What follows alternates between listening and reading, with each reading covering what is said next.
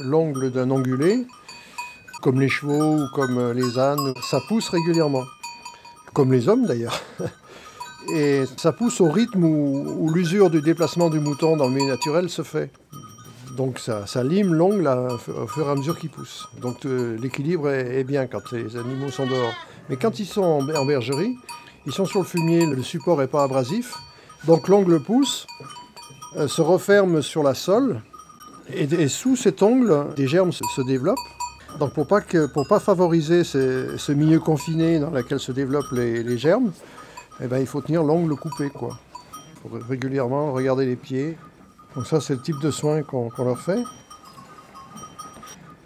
Si je vois qu'il y en a qui ont des ongles un peu longs, ben, ben, je la prends, je la retourne. Alors quand elles sont pleines, je ne le fais pas trop parce que chaque fois qu'on la, manipule, il ne faudrait pas décrocher l'agneau.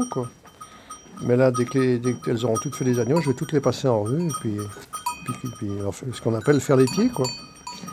Il y en a qui ont des ongles un peu plus, euh, des pieds un peu plus fragiles. Donc je surveille un peu plus.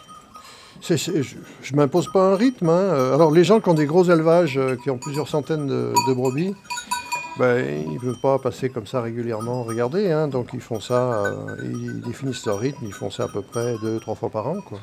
Sur l'alpage euh, en particulier, il y a des éleveurs qui sont dans des zones où les prairies sont un peu plus humides, ils sont plus sujets au développement d'épidémies de, piétins. Donc là, il faut surveiller.